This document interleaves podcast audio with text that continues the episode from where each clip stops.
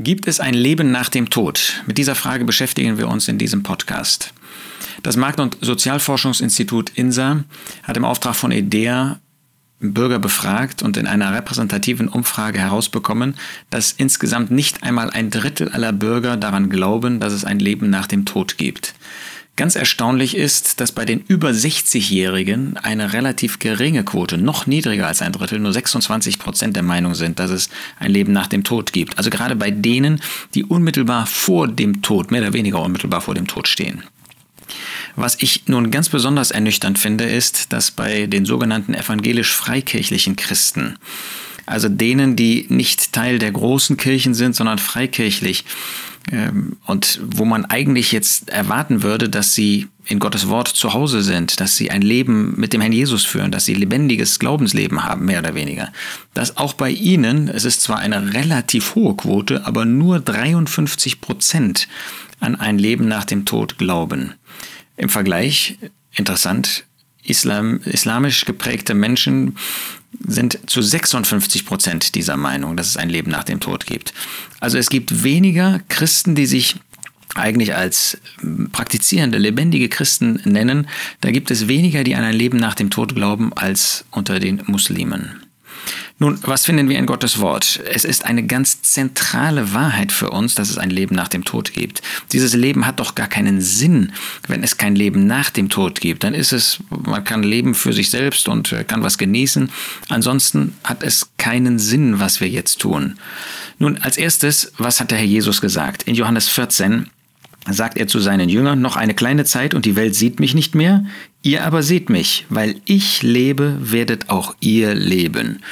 Der Herr Jesus lebt, er lebt von Ewigkeit zu Ewigkeit, wie er an anderer Stelle einmal sagt. Und weil er lebt, werden auch wir leben.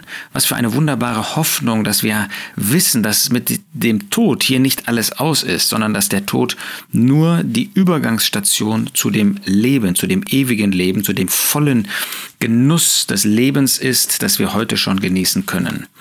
Nun, und der Apostel Paulus in 1. Korinther 15, diesem sogenannten Auferstehungskapitel, macht ja ganz deutlich, wie wesentlich die Frage der Auferstehung ist. Da gab es solche äh, inmitten der Christen, inmitten der Gläubigen, die schon die falsche Lehre verbreitet haben, es gäbe keine Auferstehung. Wenn aber Christus gepredigt wird, dass er aus den Toten auferweckt sei, wie sagen einige unter euch, dass es keine Auferstehung der Toten gebe? 1. Korinther 15, Vers 12. Und dann entwickelt der Apostel Paulus, was es für eine Folge hätte, wenn es keine Auferstehung gäbe. Dann könnte auch Christus nicht auferstanden sein. Und dann gäbe es wirklich kein Leben nach dem Tod. Dann wäre es aus mit dem Tod. Und was sagt Paulus dann dazu? Im Blick auf uns, die wir an den Herrn Jesus glauben. Vers 19, 1. Korinther 15, Vers 19. Wenn wir allein in diesem Leben auf Christus Hoffnung haben, so sind wir die elendesten von allen Menschen. Dann haben wir die Niete gezogen, wie jemand einmal gesagt hat. Sowohl in diesem Leben als auch im Blick auf das zukünftige Leben. In diesem Leben, warum? Weil wir Verzicht üben, weil wir ähm, unsere Begierden nicht ausleben, in der Hoffnung, dass es eine positive Folge hat, nämlich Lohn in dem zukünftigen Leben, in der Ewigkeit, im tausendjährigen Reich. Aber wenn es das gar nicht gibt, wenn mit dem Tod alles aus ist, dann haben wir jetzt verzichtet und da haben wir nichts davon, dass wir was verzichtet haben. Wir haben weder heute was davon noch in der Zukunft. Nun, die Zukunft können wir nicht erreichen dadurch, dass wir etwas tun dass wir auf etwas verzichten, das ist völlig klar. Äh, wir haben eine Zukunft, eine Zukunft, die sich lohnt, nur dadurch, dass der Herr Jesus gestorben ist am Kreuz von Golgatha und dass wir sein Erlösungswerk im Glauben annehmen. Aber das, was wir als Erlöste jetzt tun und was wir nicht tun, das hat eben wunderbare Folgen in der Zukunft. Es gibt die Auferstehung. Deshalb sagt Paulus dann wie in einem Triumphwort in Vers 20, nun aber ist Christus aus den Toten auferweckt. Und dann zeigt er dass es die Auferstehung gibt, was es für wunderbare Folgen hat, diese Auferstehung. Und dass der Herr Jesus wiederkommen wird, dass er uns, die wir leben, verwandeln wird und diejenigen, die gestorben sind, Gläubige, die gestorben sind, auferwecken wird. Aber auch für die Ungläubigen ist mit dem Tod nicht alles aus. In Offenbarung 20 macht der Geist Gottes durch den Herrn Jesus, durch den Apostel Johannes, den er benutzt, ganz deutlich, dass jeder Mensch einmal vor Christus stehen wird. Diejenigen, die heute an ihn glauben, die werden dann in das ewige Leben eingehen, wenn der Herr Jesus wiederkommt. Diejenigen aber, die nicht geglaubt haben, die Toten, Sie werden einmal vor dem großen weißen Thron stehen und dann werden sie alle gerichtet. Sie werden Tote genannt, weil sie immer noch im Tod geblieben sind, auch nach den tausend Jahren.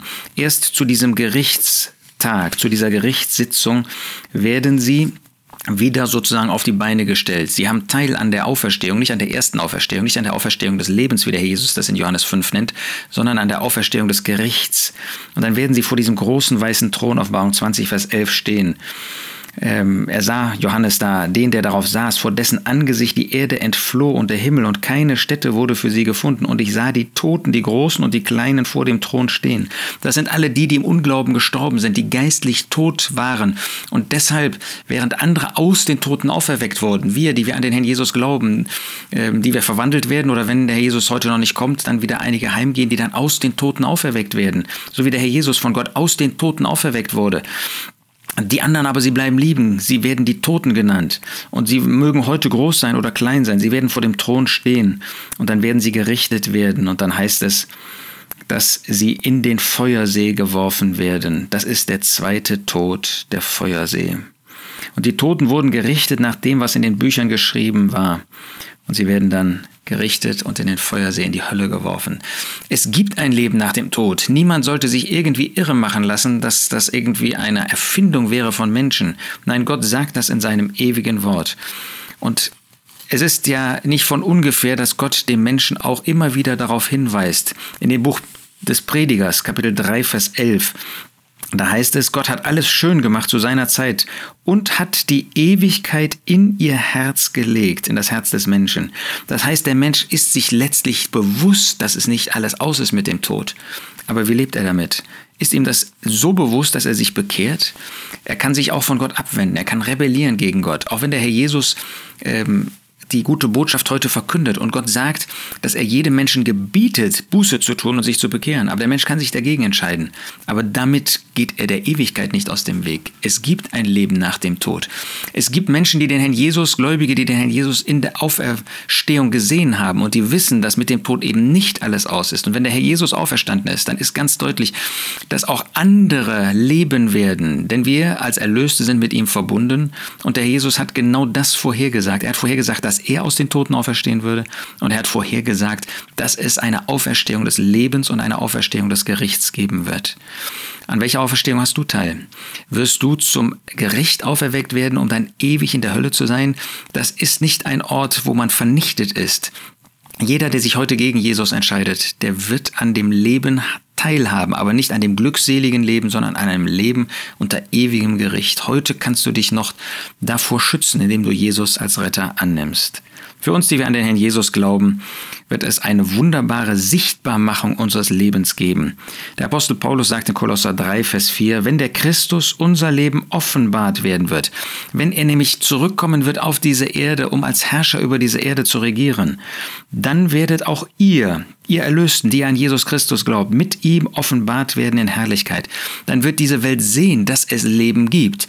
Die, die heute das ablehnen, die heute nicht daran glauben wollen, die werden dann erleben, erleben müssen, die werden dann sehen, dass es Leben gibt.